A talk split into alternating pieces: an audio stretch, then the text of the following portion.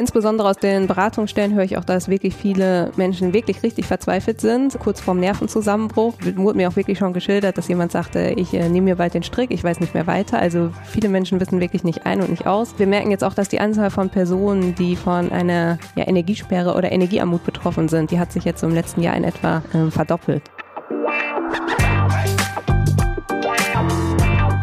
Die Wirtschaftsreporter. Der Podcast aus NRW.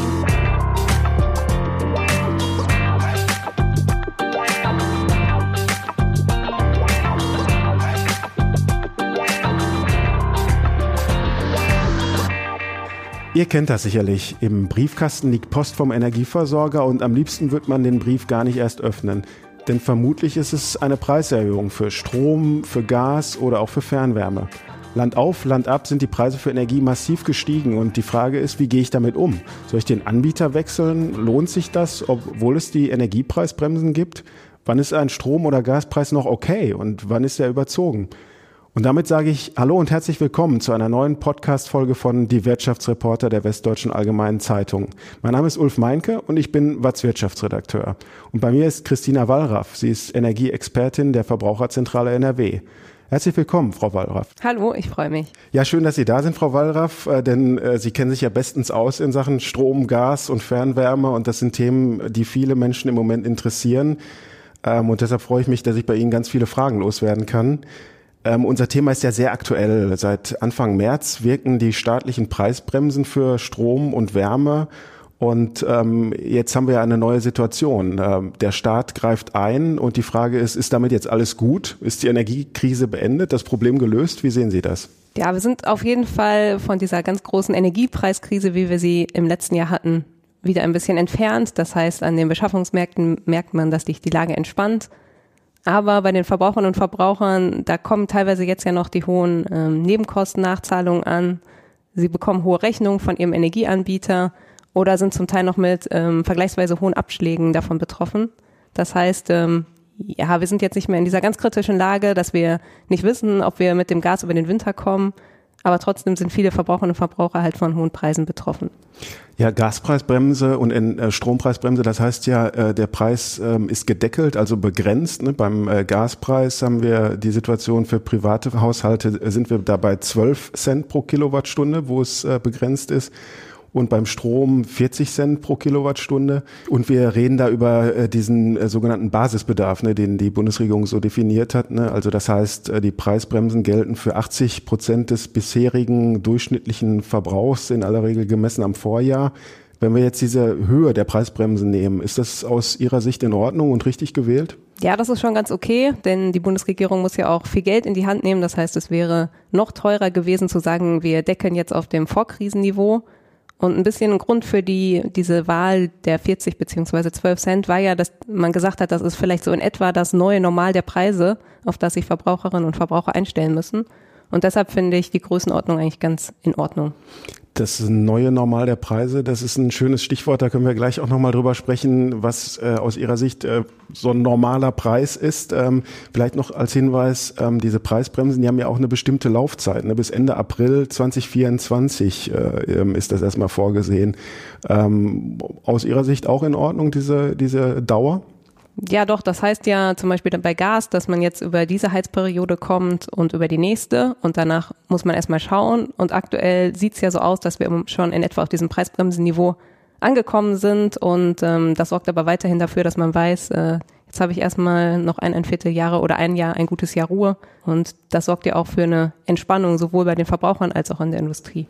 Muss ich denn als Verbraucher jetzt irgendwas tun, ähm, wenn wir jetzt hören, da gibt's diese Preisbremsen, was heißt das für mich? Also kann ich mich da auch auf die Berechnung, also es sind ja die Versorger, die am Ende auch äh, Berechnungen ähm, anstellen, kann ich mich darauf verlassen eigentlich? Also erstmal muss man zum Glück eigentlich nichts tun, man bekommt diese Entlastung automatisch. Aber ähm, wir merken jetzt schon, dass der eine oder andere Anbieter vielleicht nicht ganz korrekt äh, da abrechnet oder vielleicht auch unter Zeitdruck geraten ist das heißt, ähm, Verbraucherinnen und Verbraucher, die bekommen jetzt ein sogenanntes Informationsschreiben. Eigentlich sollte das jeder schon bis zum 1. März spätestens erhalten haben, aber viele Energieanbieter haben jetzt verkündet, dass sie das nicht fristrecht schaffen werden, sondern vielleicht irgendwann im Laufe des März ähm, erst diese Schreiben verschicken werden. Und das heißt, dieses Schreiben sollte man auch ganz genau sich angucken. Stimmt das in etwa? Es gibt ja auch diverse Rechner im Internet, wo man sich die Entlastung berechnen kann. Also das, was man in Zukunft durch die Preisbremse zahlt oder spart. Da sollte man auf jeden Fall überprüfen, ob das in etwa stimmt. Und wenn ich den Eindruck habe, da stimmt was nicht, ähm, dann lege ich Widerspruch ein? Ja, dann wende ich mich erstmal an den Anbieter und frage, ob da vielleicht ein Fehler unterlaufen ist und bitte um Korrektur. Und wenn man sich da nicht einigen kann, kann man sich an die Verbraucherzentralen wenden, an, den, äh, an die Schlichtungsstelle Energie. Aber erstmal wäre der direkte Weg für mich, dass man sich an den Versorger wendet. Wenn wir jetzt nochmal ähm, auf die Preisbremsen im Allgemeinen ähm, schauen, ähm, dieses Instrument der Preisbremsen, haben die auch Nachteile oder ist das alles erstmal nur äh, wunderbar? Ja, die haben natürlich Nachteile. Man sagt, ähm, die geben jedem erstmal Geld, auch Personen, die es vielleicht nicht äh, gerade brauchen und jemand, der vielleicht besonders viel Unterstützung braucht, bekommt vielleicht immer noch zu wenig. Das heißt, man spricht hier vom sogenannten Gießkannenprinzip. Ähm, es war aber vielleicht in Anbetracht der relativ kurzen Vorbereitungszeit nicht anders möglich, weil ähm, ja man weiß einfach nicht oder der Anbieter, der Energieanbieter weiß nicht, wer hinter dem Zähler ist. Also wer wer da wirklich wohnt an dieser Adresse, das ist nicht bekannt. Deshalb ähm, war das so der einfachste Weg aber in Zukunft könnte man sich da vielleicht auch andere Entlastungsmöglichkeiten vorstellen. Und es kostet auch wahnsinnig viel Geld den Staat. Ne? Also es ist ja ein Paket äh, ja, sondergleichen, was da aufgelegt äh, wurde. Und immer dann, ähm, wenn die Anbieter Preise haben, wo die Preisbremse äh, greifen soll, äh, dann äh, übernimmt es der Steuerzahler letztlich. Ne? Genau, also alles, was über diesen Preisbremsen ist, also die Differenz von Preisbremsenhöhe und dem Preis, den ich in meinem Energieliefervertrag äh, abgeschlossen habe, das äh, übernimmt natürlich der Steuerzahler, genau.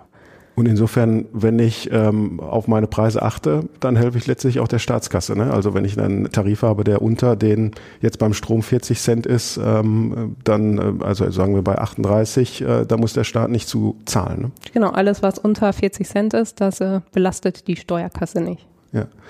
Ähm, wenn wir mal uns anschauen, ähm, jetzt auch mit Blick, was können wir tun und ähm, wie sieht das da aus auf dem Markt? Also es ist ja ganz oft so, ich habe es ja erwähnt, da kommt ein Brief ähm, oder sonst eine Information, der Preis wird erhöht ähm, dann stellt man sich ja wirklich die Frage, was mache ich? Und dann oft äh, greift man auf ein äh, Vergleichsportal zurück, ähm, äh, schaut im Internet nach äh, bei den gängigen Anbietern, ob ich einen günstigeren Preis irgendwo bekomme. Aber habe ich denn da eigentlich genug Alternativen aus Ihrer Sicht? Doch, mittlerweile gibt es eigentlich wieder einen ganz guten Markt. Man findet wieder Anbieter. In den Portalen sind natürlich auch viele sogenannte Discounter. Ähm, aber man findet auch große Energieanbieter, auch Discounter-Töchter von Stadtwerken sind dabei oder halt auch ganz normale Tarife von Stadtwerken. Also jetzt ähm, ja, ist auf jeden Fall mehr, wieder mehr Wettbewerb da vorhanden. Ähm, das gilt zumindest für ähm, den normalen Haushaltsstrom und Gas. Bei Heizstrom muss man sagen, ist die Angebotsauswahl noch relativ begrenzt. Mhm. Ja, wir haben ja eine ganz äh, verrückte Situation eigentlich erlebt. Äh, da stand der Markt äh, Kopf äh, mitten in der Energiekrise und auch ähm, das, was so bei Verbraucherschützern ja so ein alter Grundsatz war, raus aus der Grundversorgung, sucht euch einen Sondertarif, äh, das spart ähm, Geld. Ähm, das schien nicht mehr zu, zu gelten. Ähm, da war dann plötzlich, und das ist ja eigentlich was, äh, was eine Verbraucherzentrale wahrscheinlich auch vielleicht gewundert hat, sonst korrigieren Sie mich, dass dann plötzlich die Grundversorgung das günstigste Angebot war. Ähm, wie sieht das jetzt aus? Jetzt ist das nur noch in Einzelfällen der Fall. Also es kann immer noch sein, dass die Grundversorgung äh, sich für mich lohnt, aber das wird immer weniger. Also durchschnittlich kann man sagen, ist die Grundversorgung wieder teurer als alternative Angebote am Markt und mehr oder weniger gilt jetzt auch schon wieder dieser alte Spruch, äh, eher raus aus der Grundversorgung. Mhm. Wir haben aber auch viele Preisunterschiede ne, bei, ähm, bei den Strom- und Gasanbietern. Ähm, Sie machen das ja auch als Verbraucherzentrale oft, dass Sie da so Übersichten äh, oder nicht oft, aber hin und wieder mal, dass Sie sich die Arbeit machen, da ins Detail zu gehen, äh, wo liegt da eine Stadt X, wo liegt eine Stadt Y. Ähm, diese großen Preisunterschiede, ähm, sind die aus Ihrer Sicht okay? Ja, diese Preisunterschiede kommen daher, dass jeder Anbieter ein bisschen anders Energie beschafft. Der eine oder andere hat die Preiserhöhungen der Krise relativ schnell an Verbraucherinnen und Verbraucher weitergegeben. Ähm, der andere, äh, andere haben gesagt, wir versuchen noch möglichst lange die Preise niedrig zu halten. Wir haben auch konservativ mehrere Jahre im Voraus ähm, eingekauft. Das heißt, hier gab es teilweise erst jetzt zum letzten Jahreswechsel Preiserhöhungen. Und dadurch resultieren jetzt auch ein bisschen ähm, die Unterschiede. Man muss allerdings sagen, dass ähm, ja teilweise jetzt auch noch sehr große Unterschiede vorhanden sind und ähm, so langsam sollten halt auch die Grundversorger und Stadtwerke da ähm, ja mit Preissenkungen um die Ecke kommen. Ähm, es gibt jetzt hier zum Beispiel auch im ähm, ja, Watts-Einzugsgebiet noch mehrere Anbieter, die Gaspreise über 19 Cent nehmen. Also einer davon hat immerhin schon eine Preissenkung zum April angekündigt. Wer ist das? Das ist die Mädel. Die reduzieren, glaube ich, so von 19 auf 16 Cent bei Gas. Also ist immer noch relativ teuer. Aber es gibt auch ein anderes ähm, Stadtwerk, die auch schon in der Krise relativ hohe Preise genommen haben, zumindest bei Gas und jetzt immer noch relativ teuer sind. Und in diesen Fällen muss man auch schon sagen, dass die Preisunterschiede nicht mehr okay sind. Also ich würde sagen, man muss immer den Einzelfall betrachten. Wie hat sich das Stadtwerk in der Krise verhalten? Hat es da die Preise niedrig gehalten? Und wie hält es die Preise jetzt? Ähm, so man da nicht verallgemeinern kann. Aber insgesamt sollten sich die Preise natürlich wieder auf dem, ja, im etwa auf diesem neuen Normal der Preise einpendeln. Ja, da machen wir vielleicht mal diesen Punkt, äh, das neue Normal äh, der Preise. Wenn wir jetzt äh, die Ausgangsbasis nochmal nehmen, wo sind die Preisbremsen, ähm, also wo wirken die? Also beim Strom haben wir 40 Cent. Wenn da jetzt mal einer drüber liegt über den 40 Cent, wäre das dann noch neues Normal oder, oder eigentlich schon überteuert? Ja, wenn, wenn man jetzt einen Bestandskundenvertrag hat und der Anbieter jetzt noch irgendwie was über 40 Cent nimmt, dann finde ich das noch in Ordnung. Wenn es dann sich eher schon Richtung äh, 45, 50, sogar irgendwie 60 Cent, sowas gibt's ja auch noch bewegt, dann äh, ja, ist das irgendwie nicht mehr angemessen. Also man muss halt ja leicht über den Preis bremsen, ist definitiv noch okay. Kommt auch darauf an, wie die Preise wiederum im letzten Jahr waren. Ja, und bei Gas, weiß ich nicht, 14, 15 Cent sind vielleicht auch noch so gerade okay, aber ähm, es gibt jetzt schon Anbieter, die so um die 11, 12 Cent bieten und nicht gerade wenige. Und früher oder später sollten dann halt auch die teuren Anbieter natürlich ähm, die Preise senken. Also da haben wir ja dann die Bremse bei 12 Cent, also da sagten Sie, 11 Cent gibt's da auch schon, also da kann man auch schon die, äh, die Latte äh, unterschreiten sozusagen, die die Bremse da bietet. Genau. Interessant. Also das heißt, ähm, ja, es lohnt sich wieder, die Preise zu vergleichen und auch im Zweifel zu wechseln und auch zu hinterfragen, ähm, was äh, bietet mir da mein äh, Versorger, um sich nicht einfach nur auf die Preisbremse zu verlassen, sage ich mal, ne? weil äh, man muss ja dazu sagen, die wirkt ja dann, wenn man vielleicht auch ein bisschen mehr verbraucht. Ne? Also äh, vor allem zahlt man viel, wenn man über diesen 80 äh, Prozent äh, liegt, ähm, die als Basisbedarf äh, definiert sind. Also 80 Prozent des Verbrauchs des Vorjahres. Das ist ein bisschen kompliziert, aber da muss man, glaube ich, schon drauf achten, äh, weil da wird es besonders teuer. Ne? Vielleicht erklären Sie es. Ja, genau. Also die Preisbremse, das ist auch wichtig, das vielleicht nochmal zu sagen, die gilt ja nicht für den ganzen Verbrauch, sondern wirklich nur für dieses Basiskontingent in ungefähr 80 Prozent des Vorjahresverbrauchs. Und viele Haushalte werden es wahrscheinlich wahrscheinlich nicht schaffen, auf 80 Prozent zu kommen. Das heißt, die letzten 20 Prozent zahle ich dann ja doch mal einen teureren Vertragspreis und bekomme eben keine Entlastung. Und deshalb ähm, macht es Sinn oder man spart ja auch durch den Anbieterwechsel und wie wir es eben schon angesprochen haben, man entlastet alle Steuerzahler und deshalb macht es durchaus Sinn, auch den Anbieter zu wechseln. Diese Idee mit den 80 Prozent war ja, dass man die Menschen dazu bringt, auch zu sparen. Ne? Ähm, aber klar, wenn man vielleicht ein nicht so gut isoliertes Haus hat äh, in einer älteren Mietwohnung vielleicht lebt, äh, dann wird es wahrscheinlich schwierig sein, ähm, auf diese Einsparung zu kommen. Ne? Ja, zumindest ist es auch so, dass ähm, dieses, dieses Entlastungskontingent bei Strom, das berechnet sich auch anhand des letzten Jahresverbrauchs und viele Haushalte haben ja schon versucht, im letzten Jahr zu sparen. Das heißt, äh, wenn ich schon versucht habe, im letzten Jahr auf 80 Prozent zu kommen, ist es ja jetzt noch mal schwieriger, von diesem ja, bisherigen 80 Prozent jetzt nochmal zu sparen. Das heißt, wer jetzt im letzten Jahr zumindest bei Strom schon gespart hat, dem fällt es ja noch schwieriger oder der, der wird es wahrscheinlich nicht nochmal schaffen, 20 Prozent zu sparen. Und wie ist das beim Gas? Wie läuft da die Berechnung? Bei Gas ähm, ist es so, dass ähm, man den Abschlag, der, den der Anbieter für den September 2020 genommen hat. Also wenn der Anbieter zum Beispiel irgendwann im Januar berechnet hat, ah, der Haushalt verbraucht für das Jahr 2022 wahrscheinlich 20.000 Kilowattstunden Energie, dann lag ja der Septemberabschlag in diesem Zeitraum und dann ist das halt maßgeblich als für das Entlastungskontingent. Und wenn er im Januar 2022 das berechnet hat, dann hat er auf die letzte Jahresabrechnung hat er dann geguckt. Also ist häufig bei Gas ist noch so, dass das Jahr 2021 zugrunde gelegt wird. Ah ja.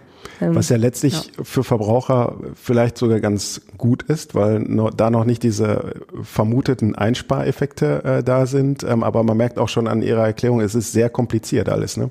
Genau, es ist sehr kompliziert und individuell teilweise natürlich noch verschieden. Es hängt teilweise davon ab, wann jetzt zum Beispiel der Netzbetreiber die aktuelle Verbrauchsprognose erstellt. Also das, da gibt es keinen einheitlichen Stichtag. Das kann halt deshalb auch immer ein bisschen variieren. Aber bei Gas hat man so grundsätzlich eher den Vorteil, dass es noch vor der Energiepreiskrise war und dass die Haushalte da vielleicht noch nicht über, äh, übermäßig viel gespart haben. Und ähm, bei Strom kann es aber sein, dass die Ersparnis des letzten Jahres da schon mit reinfällt und deshalb wird es schwieriger, da nochmal zu sparen. Man muss vielleicht auch mal sagen, äh, dass wenn wir jetzt von diesen Preisbremsen äh, wir sprechen, ähm, das ja nicht heißt, dass jetzt die Preise irgendwie äh, sinken im Vergleich zu dem Vorkrisenniveau. Ne? Also wir haben immer noch äh, eine, eine Verdoppelung, wenn wir äh, etwa auf dem äh, Niveau der Preisbremsen sind. Also ganz viele Leute müssen da doch sehr aufpassen, äh, wäre meine Vermutung, dass ihnen die Kosten nicht außer Kontrolle geraten. Ne? Richtig, äh, gerade bei Gas ist es ja so, dass die Preisbremse auf 12 Cent deckelt und 2021 hatten wir noch eher so ein äh, Niveau von so 5, 6 Cent, vielleicht auch mal gerade 7, aber das ist dann ziemlich genau eine Verdoppelung der Preise. Und bei Strom ist es nicht ganz so drastisch. Da hatten wir vielleicht vor der Krise eher sowas wie um die 30 Cent pro Kilowattstunde und jetzt ist gedeckelt auf 40 Cent. Aber es ist ja trotzdem noch ein Anstieg um 25 Cent, vielleicht auch mal 30. Ja, das ist schon einiges. Und wir sprechen hier über Cent und das hört sich so niedlich an. Ähm, also am Ende ist es dann nicht Cent, sondern äh, Hunderte, eigentlich sogar in aller Regel Tausende äh, Euro Beträge. Also ich habe mal ähm, mir hier auch eine Rechnung äh, nochmal auf den Tisch äh, gelegt äh, beim Strom Jahresverbrauch äh, 3500 Kilowattstunden, äh, 40 Cent pro Kilowattstunde, dann komme ich bei 1400 Euro raus äh, für einen äh, Basisbedarf und dann bin ich dann noch nicht drüber. Ähm, beim Gas bei 18.000 Kilowattstunden, ähm, das ist jetzt so, so eine durchschnittliche vermutete Familie, also 18.000 Kilowattstunden für Gas, dann äh, landet man bei dem Basisbedarf äh, bei 2.160 Euro. Dann kommen noch Grundpreise dazu und dann kann man vielleicht so überschlägig sagen, eine Familie muss 4000 Euro für Energie kosten, wenn sie jetzt Strom und Gas hat, Wärme und ähm, Stromversorgung ähm, einplanen. 4000 Euro für eine Familie, das ist mit Sicherheit bei ganz, ganz vielen äh, Menschen mehr als so ein Netto-Monatsgehalt. Ähm, und äh, das ist jetzt sozusagen auch die, das neue Normal, ne, muss man ja sagen, wenn ich Ihre Formulierung da aufgreife. Und das kann man schon sagen, wird mit Sicherheit viele Leute überfordern, oder? Genau, das merken wir auch schon in den Beratungsstellen, dass da viele Personen Probleme haben, wirklich die Abschläge zu zahlen oder jetzt die hohen äh, Nachzahlungen. Das ist auf jeden Fall ein Problem. Und wir sehen es auch eher, ich sag mal so, dass die Leute, die vor der Krise so gerade über die Runden gekommen sind, ähm, dass die jetzt Probleme haben, wirklich diese Energiekosten zu zahlen. Also da merkt man das ja wirklich jetzt deutlich, ähm, wenn da auf jeden Fall einmal im Jahr pro Jahr irgendwie 1000, 1500 Euro mehr auf einmal zu zahlen sind für eine Familie. Das ist schon äh, ganz ordentlich oder dann muss ja an irgendwelchen anderen Stellen verzichtet werden. Und das ist natürlich schon ja, hart für viele Haushalte. Naja, wir hatten mal ähm, einen Gast ähm, hier, der sagte ja, das äh, ist dann der Verzicht auf einen Jahresurlaub, aber das ist dann wahrscheinlich in den äh, Familien, die es sich dann leisten können. Äh, wenn man sich vielleicht den Urlaub noch schon nicht leisten konnte, dann wird es besonders eng. Was haben Sie da irgendwelche Empfehlungen auch als Verbraucherzentrale? Gibt es da irgendwelche Auswege? Ja, man kann Wohngeld beantragen. Also Wohn das Wohngeld Plus wird ja jetzt auch ähm, erhöht oder der Personenkreis, der wurde erweitert. Das sollte man auf jeden Fall versuchen. Dann kann man natürlich auch noch versuchen, ob man irgendwelche ja, unnötigen Versicherungen hat oder Abos, die man vielleicht kündigen kann. Aber grundsätzlich ähm, sollte man sich auch nicht scheuen, ähm, zu gucken, ob man irgendwie einen Anspruch hat auf weitere Unterstützung. Werbung.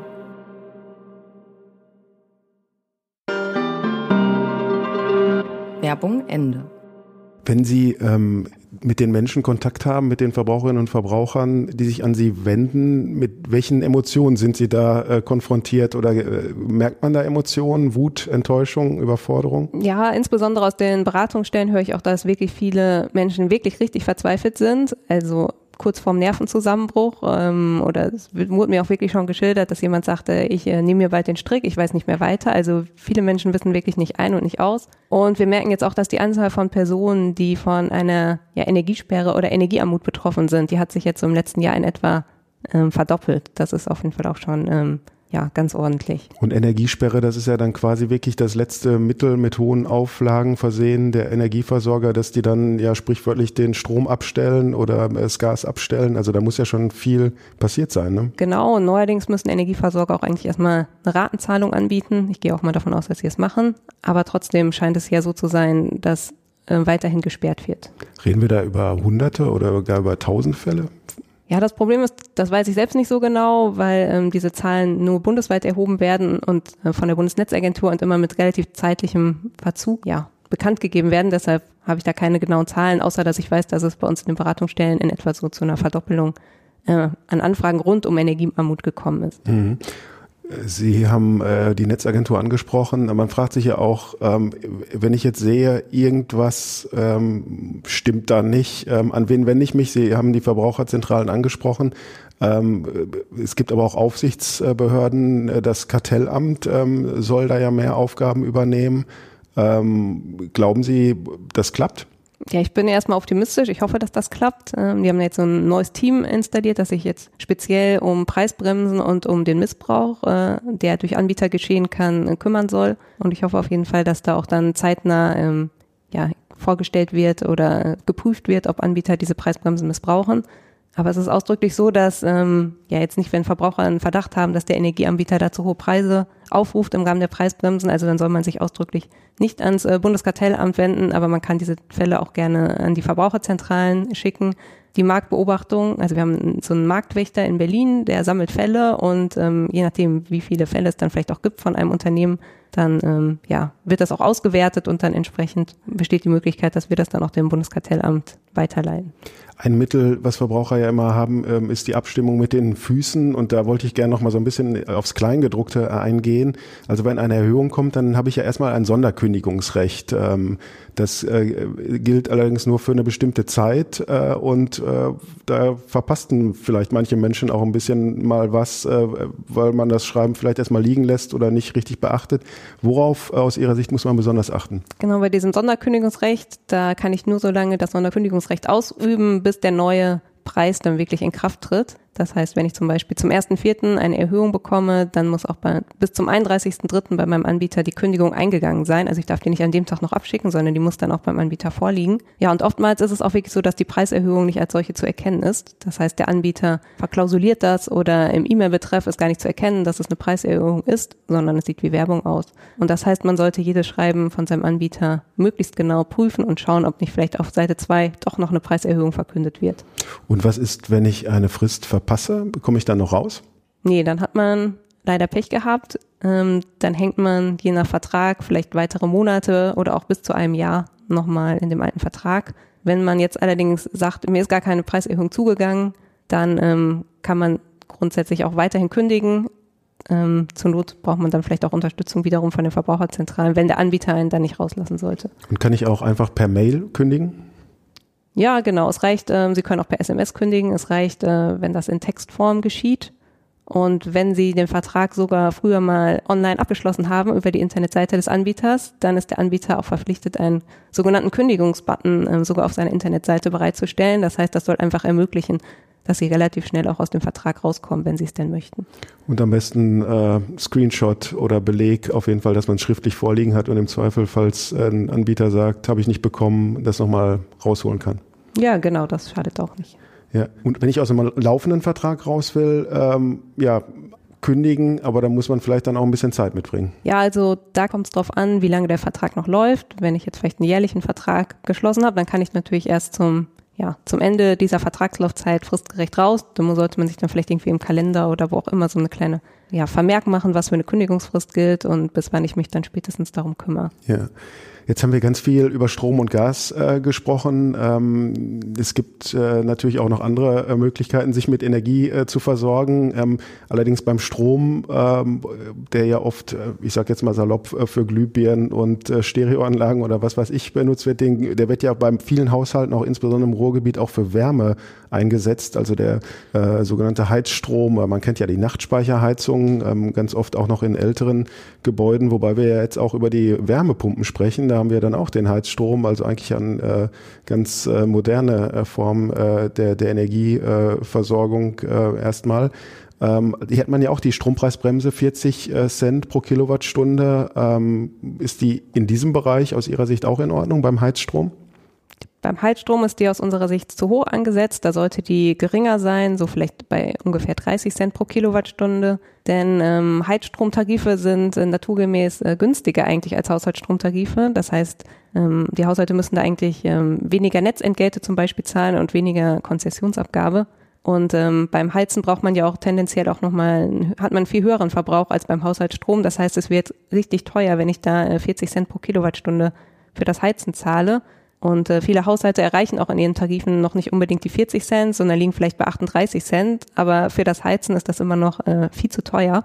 Deshalb hätten wir uns da gewünscht, dass die Bundesregierung ja eine niedrigere Preisbremse speziell für Heizstrom einführt. Denn schließlich ähm, bei Fernwärme hat man ja zum Beispiel auch gesagt, da hat man auch nochmal eine eigene Preisbremse und nicht die gleiche Preisbremse wie beim Gas. Deshalb ist es ein bisschen unverständlich, ehrlich gesagt, dass diese Haushalte da mehr oder weniger vergessen wurden. Also hier sehen Sie nochmal Nachbesserungsbedarf. Auf jeden Fall. Da haben wir auch ziemlich ähm, viele Zuschriften wirklich. Ähm, oder da sind auch Haushalte verärgert. Der eine oder andere hat sich ja vielleicht auch im letzten Jahr eine Wärmepumpe installieren lassen und für den gelten jetzt auch diese 40 Cent maximal, beziehungsweise er bekommt keine Entlastung, wenn er knapp unter diesen 40 Cent liegt. Und das ist irgendwie ein bisschen zu wenig. Gibt es denn da auch die Wechselmöglichkeit in dem Maße wie beim normalen Haushaltsstrom? Es sind, glaube ich, weniger Anbieter. Ne? Ja, es war schon vor der Krise so, dass der Markt da ein bisschen kleiner und überschaubarer war. Ähm, während der Krise ist der da eigentlich vollständig zusammengebrochen oder das Preisniveau bei diesen Heizstromtarifen das lag dann auch teilweise auf äh, Haushaltsstromniveau. Ähm, also das heißt, es hat überhaupt keinen Vorteil mehr gebracht, da so einen eigentlich günstigeren Wärmepumpenstrom oder Nachtstromspeicherstromtarif äh, anzubieten. Ja, und da gibt es jetzt auch wieder ein bisschen Auswahl. Da sollte man auf jeden Fall jetzt äh, den Blick auch in die Portale werfen, aber es ist noch nicht so wie bei Strom und bei Gas, dass ich da eine sehr gute Auswahl habe, sondern da sind das vielleicht nur eine Handvoll Anbieter, vielleicht auch zehn, aber das war es dann auch. Die Wärmepumpe wird ja so als äh, großes Rettungsinstrument teilweise äh, gefeiert. Ähm, da ist man dann auch auf diese Preise angewiesen. Ne? Genau, man ist auf die Preise diese Heizstromtarife angewiesen. Wenn man allerdings sagt, man hat vielleicht einen Neubau und hat gar keinen hohen Verbrauch, dann kann man theoretisch auch die Wärmepumpe über diesen ganz normal über den Haushaltsstrom äh, laufen mhm. lassen. Oder ein Solardach. Im besten Fall. Ja, genau, oder das kann. kombinieren, obwohl Photovoltaik natürlich tendenziell im Sommer einen hohen Ertrag bringt und äh, ja, die Wärmepumpe brauche ich zum Heizen eher im Winter, also so viel, man kann sich jetzt da nicht autark mitmachen oder so. Mhm. Ähm, die Fernwärme, wir haben sie äh, kurz erwähnt, da gibt es dann wiederum diese Preisbremsen. Ähm, wir haben in der Tat ja auch im Ruhrgebiet ganz viele Fernwärmehaushalte, aber auch hier sehen wir eine massive Steigerung. Ähm, ich habe mal Zahlen für der STEAG nochmal rausgesucht die waren, ähm, da wird dann jetzt wieder anders äh, äh, gerechnet, sage ich mal, nämlich pro Megawattstunde, äh, 50 Euro pro Megawattstunde für Fernwärme im Juli 2020. Äh, dann im Juli 22, also zwei Jahre später, war man schon bei 78,8 äh, äh, Euro, ähm, also von 50 auf 78,8 und dann gab es jetzt zum Jahreswechsel nochmal eine Erhöhung auf 108,36 Euro. Ähm, pro Megawattstunde, also mehr als eine Verdoppelung im Vergleich zum äh, Vorkrisenniveau. Ähm, hier gibt's dann allerdings wieder auch eine, eine, Preisbremse, die wirkt dann bei 95 Euro. Also da sind wir dann knapp unter der Verdopplung, aber man sieht einfach, die Preise verdoppeln sich auch bei der Fernwärme. Ähm, wie beurteilen Sie das? Ja, wir erleben das auch wirklich in der Fernwärme in ganz NRW oder auch im bundesweit, dass da natürlich auch äh, Fernwärme ist häufig ja an, wird mit Gas erzeugt oder mit Kohle oder durch Müllverbrennung und je nachdem, welche Rohstoffe oder vielmehr welche Brennstoffe da eingesetzt werden, um die Wärme zu erzeugen, steigt jetzt auch dementsprechend stark ähm, die Fernwärme. Und ähm, man hat so eine Art äh, Preisänderungsformel und da steht dann drin, zu welchen Anteilen welche Brennstoffe eingesetzt werden und wie sich die Preise in Zukunft entwickeln. Und je nachdem, welcher Brennstoff eingesetzt wird, äh, steigen jetzt auch die Preise unterschiedlich stark. Das heißt, hier ähm, bei der STIAG erleben wir ungefähr eine Verdoppelung, aber wir kennen auch äh, andere Fälle, zum Beispiel aus Wuppertal. Also hier in Essen haben wir jetzt ungefähr 11 Cent, äh, in Wuppertal gibt's aber auch Netze mit 46 Cent. Jetzt in Münster liegen die Preise neuerdings bei so 21 bis 28 Cent, je nach Netz. Ähm, es ist mal ganz unterschiedlich und insbesondere dann sind die Preise stark gestiegen, wenn halt Gas eingesetzt wird, weil natürlich Gas als ähm, Brennstoff gerade äh, oder im letzten Jahr natürlich sehr stark gestiegen ist und teilweise wirkt sich das auch jetzt erst auf die ja auf die Preise ähm, aus, die der Anbieter jetzt abruft. Ähm, als Laie ähm, hinterfragt man, aber vielleicht sogar auch als Experte diese Preisformeln ja, ähm, weil Ganz praktisch ist es ja so, die Fernwärme hier in Essen kommt sie aus dem Müllheizkraftwerk Essen-Karnap. Ähm, und ähm, jetzt könnte man ja sagen, der Müll, der da verbrannt wird, das hat sich ja nicht geändert in der ganzen äh, Krise. Nun sagen dann die Leute, die damit zu tun haben, ja, aber die Vergleichswerte haben sich verändert. Man könnte den Strom ja, man könnte es ja auch als Strom verkaufen. Ähm, diese ganzen K Preisklauseln sind erstmal intransparent und ähm, also ich persönlich würde sagen, durchaus mal hinterfragenswert. Ich, teilen Sie die Einschätzung? Auf jeden Fall. Ähm, teilweise kann man schwer nachvollziehen, warum eine Preisänderungsformel jetzt so oder so gestaltet wurde. Der Anbieter ja, liegt die mehr oder weniger fest. Ich habe jetzt auch nochmal geguckt, äh, bisher bei der STIAG aussieht mit dem Erzeugungsmix. Also äh, ein Drittel wird ungefähr Kohle eingesetzt und dann zwei Drittel Abfälle oder biogene Abfälle, das heißt irgendwie Biomasse. Aber in der Preisänderungsformel ist gar nicht, ähm, ja, diese, diese Abfälle, die werden da gar nicht berücksichtigt oder die Müllverbrennung, sondern die Preisänderungsformel besteht hier aus, ähm, aus Kohle und zum anderen auch noch an Heizöl ist die angelehnt. Wahrscheinlich wird auch Heizöl dann eingesetzt zur Müllverbrennung. Der Müll brennt ja nicht einfach so, aber trotzdem ähm, fragt man sich natürlich, ob das in Ordnung ist. Ähm, also ob die wirklich die Kostensteigerungen bei dem Anbieter jetzt auch wirklich ähm, in dem Umfang gestiegen sind, wie sie sich bei dem Kunden niederschlagen. Und äh, meiner Ansicht nach ist das äh, auch ein Fall in vielen Fällen fürs äh, Landeskartellamt oder vielleicht auch mal für die Bundeskartellamter, sich das regelmäßig anzuschauen. Ähm, ja, da, haben, da muss man auch wirklich sagen, da haben wir jetzt in den letzten Wochen und Monaten viele Verbraucherinnen und Verbraucher, die, die sich beschweren und sagen, im Moment mal, warum zahle ich jetzt auf einmal viermal so viel für meine Fernwärme? Das kann doch nicht sein in so einem kurzen Zeitraum.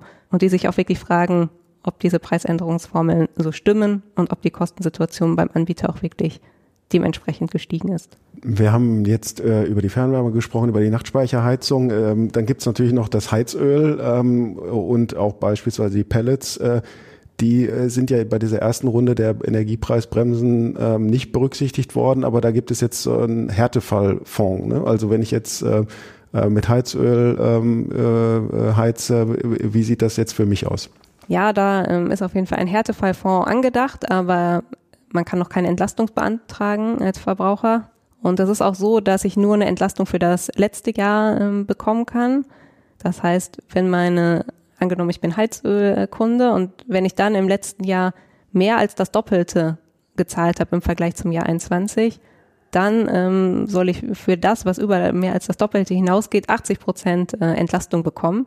Da ähm, steht jetzt aber auch noch nicht genau fest, was sind die sogenannten Referenzpreise. Also da äh, ist die Bundesregierung noch dabei, sich genau die Art und Weise der Entlastung zu überlegen, zusammen mit den Bundesländern. Und ja, im Dezember angekündigt und jetzt äh, wissen wir immer noch nicht genau, wann die Entlastung kommt. Und deshalb ähm, ja, ist zu hoffen, dass da noch was passiert. Der Unterschied zu den Preisbremsen ist da auch wirklich, dass ich das selbst beantragen muss. Das ist der große Unterschied. Deshalb fragen sich auch viele Verbraucherinnen und Verbraucher schon, an wen sie sich da wenden können und denken schon, sie hätten da irgendwie was verpasst und wissen nicht, ähm, wie es da weitergeht. Aber wir wissen es ehrlich gesagt auch nicht genau und hoffen nur, dass das wirklich bald umgesetzt wird. Also da kommt dann die nächste Welle an Beratungsgesprächen äh, absehbar auf Sie zu, ne? weil ähm, noch äh, weiß man es nicht, aber man weiß, man wird sich irgendwann bewegen müssen. Ja, wir hoffen natürlich, dass es ähm, möglichst einfach beantragt werden kann, also unbürokratisch und nach Möglichkeit auch irgendwie digital und dass da keine großen Fragezeichen aufgeworfen werden. Ja. Wie geht's denn äh, weiter? Gut, wir haben alle keine Glaskugel und können es nicht prognostizieren, aber die äh, Preisbremse, die gilt ja dann erstmal bis Ende April 2024. Wir haben es erwähnt. Äh, glauben Sie, dass der Markt sich äh, dann bis dahin ähm, beruhigt haben wird? Ja, entscheidend wird wahrscheinlich sein, wie der nächste Winter wird. Also in im letzten Winter war es ja noch so, dass wir ähm, in Asien eine relativ schwache wirtschaftliche Entwicklung hatten. Und ähm, wenn da jetzt wieder auch in Asien mehr Gas gebraucht werden sollte, kann es sein, dass auch wieder ein bisschen die Preise anziehen. Aber grundsätzlich glaube ich nicht, dass wir nochmal so eine Krise erleben werden wie im letzten Jahr. Und wir sehen ja jetzt schon, dass wir auf einem annehmbaren Preisniveau sind. Und ich denke mal auch, dass sich das in etwa so weiterentwickeln wird. Also durchaus ein verhalten optimistischer Ausblick. Also es kann nur besser werden. Genau, also für den nächsten Winter gelten ja auch nochmal die äh, Preisbremsen. Das heißt, da ähm, sind die Verbraucherinnen und Verbraucher ja schon mal auf der sicheren Seite. Und ich hoffe auf jeden Fall, dass wir dann ab 24, 25 äh, wieder in ruhigerem Fahrwasser sind. Ja, mit dieser optimistischen äh, Aussicht äh, würde ich dann äh, gerne mal äh, an dieser Stelle herzlichen Dank sagen, liebe Frau Wallraff. Das waren ganz viele Fragen und Sie haben uns ganz, ganz viele Antworten gegeben. Ähm, klasse. Und ähm, bei allen Zuhörerinnen und Zuhörern möchte ich mich äh, fürs Interesse bedanken. Toll, dass Sie äh, dabei waren. Äh, kostenlos folgen kann man uns auch ähm, bei den äh, gängigen äh, Audio-Apps, ähm, Spotify, Apple Podcasts, Google Podcasts. Wir freuen uns immer über eine gute Bewertung. Wir freuen uns ähm, über Weiterempfehlungen ähm, und ich persönlich freue mich auch sehr über Feedback, äh, beispielsweise auch über meine Social Media Accounts, äh, Twitter oder LinkedIn. Ja, und ähm, hoffentlich äh, hören wir uns dann bald wieder. Und ich sage nochmals Danke und ähm, auf bald und alles Gute. Vielen Dank. Danke fürs Zuhören. Tschüss. Ein Podcast der Walz.